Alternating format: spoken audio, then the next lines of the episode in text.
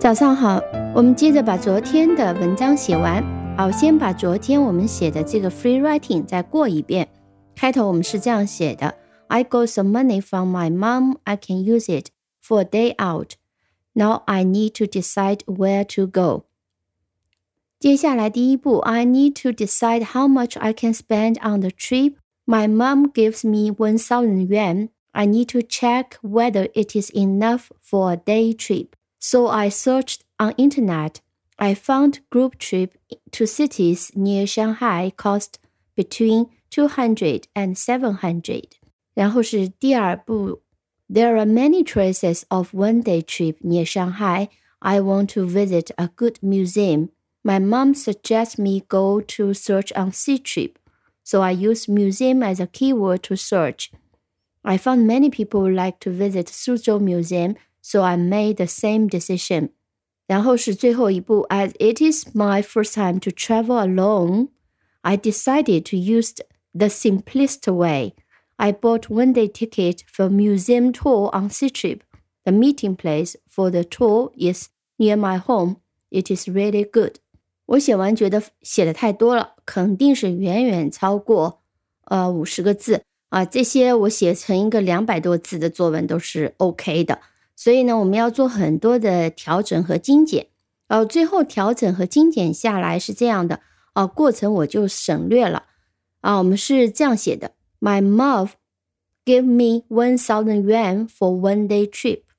Now I need to decide where to go. 好，开头就把前面给了多少钱，我要做什么讲进去了。接下来，当我们说步骤的时候呢，我们当然可以用。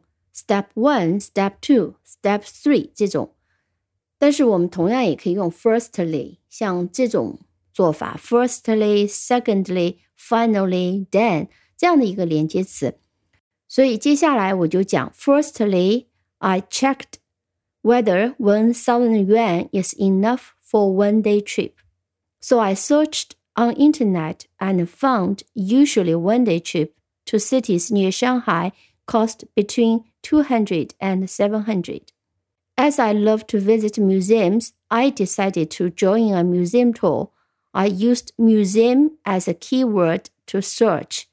Finally, I decided to join one day Suzhou Museum tour. 好，我已经删掉很多了，但还是抄了很多字数。呃，差不多这里大概有七八十个字吧，没有关系了。那我呢，把一些细节又精简了一下。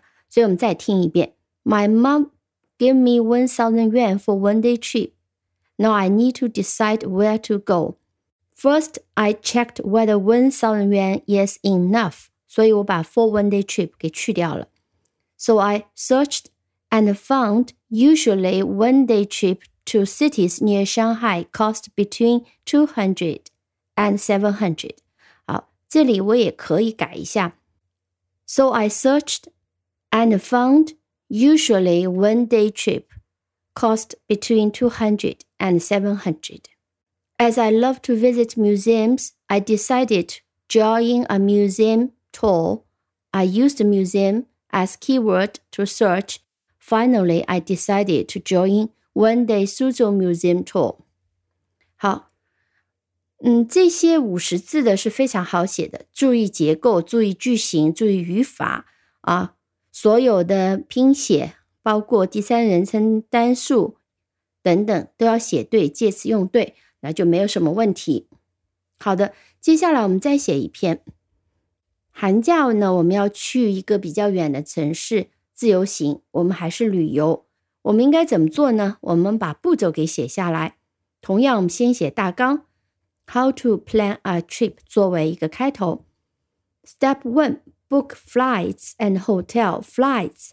Flights 是指航班，呃，为什么是 s 呢？因为航班通常是来回的，或者是你要转机的等等，不可能是单程，所以我们应该说 flights。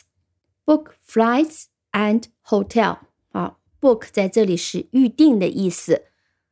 我们平常用的是书本，是 book，b o o k，作为动词，它就是预定的意思。book flights and hotel。接下来是你知道的两个词，第二步 collect information。 of what to do。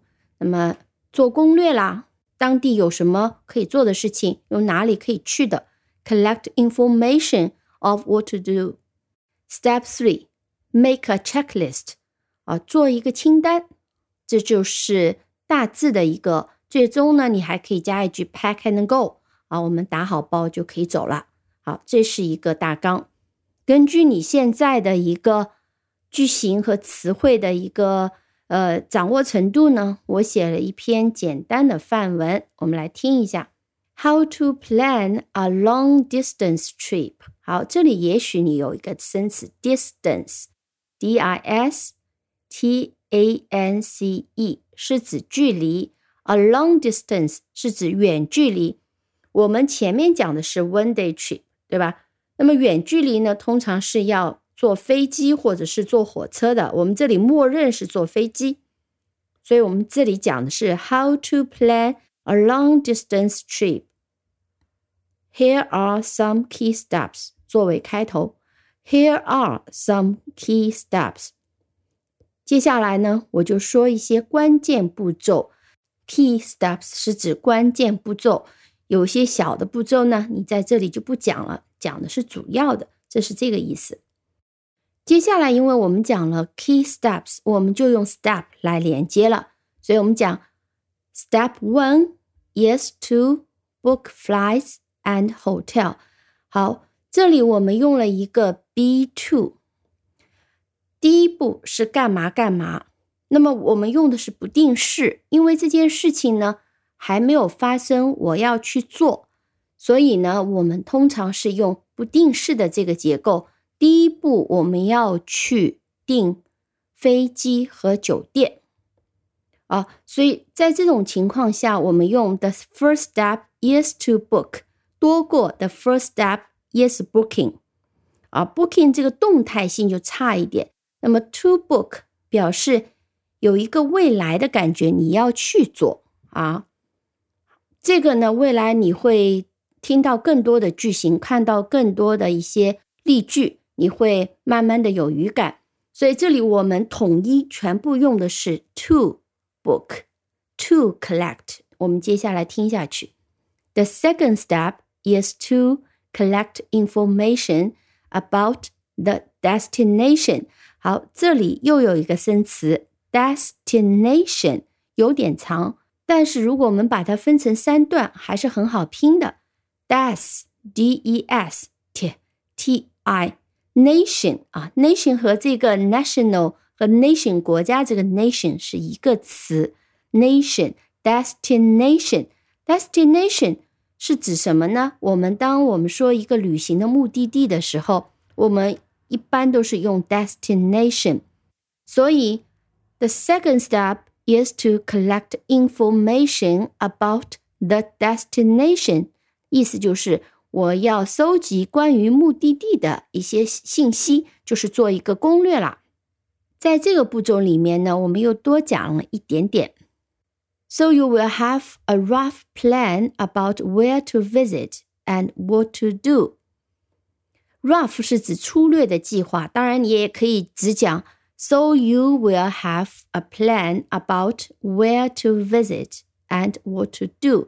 这里用了第二人称，so you will have，意思就是我对着你讲，你是听众啊，我告诉你这个步骤是怎样的。那么这个你呢，呃，是所有看你这个文章的人都是这个你啊，所以我们用这种方式呢，就让读者感觉到哦，这个事情跟我有关。这也是常见的，在这种文体里面，我们用的是第二人称。So you will have a plan about where to visit and what to do。这个 where to visit 和 what to do 在前面一节课里面我们讲过，疑问词加上一个动词不定式，表示一个简单的一个问题。所以 where to visit 就是去哪里访问，what to do。 做些什么事情？好，接下来我们再讲到第三个步骤。你当然可以讲 Step Three，但是让行文有点变化的话，你就可以讲 The next step is to have a checklist。或或者是说，the next step is to make a checklist。checklist 是什么样的 checklist 呢？你后面可以跟上 about things you will bring，就是你要带什么东西呢？那你就要做一个清单。然后后面可以跟上 for example e.g. 我们一般用缩写 e.g. cash 现金你要带的 medicine 啊，举两个例子，medicine 就是药品，and so on 啊，诸如此类的。最后加一句，and then you can pack and go to enjoy your trip. You can pack and go to enjoy your trip. 好，这是最后。我们再听一遍整个文章。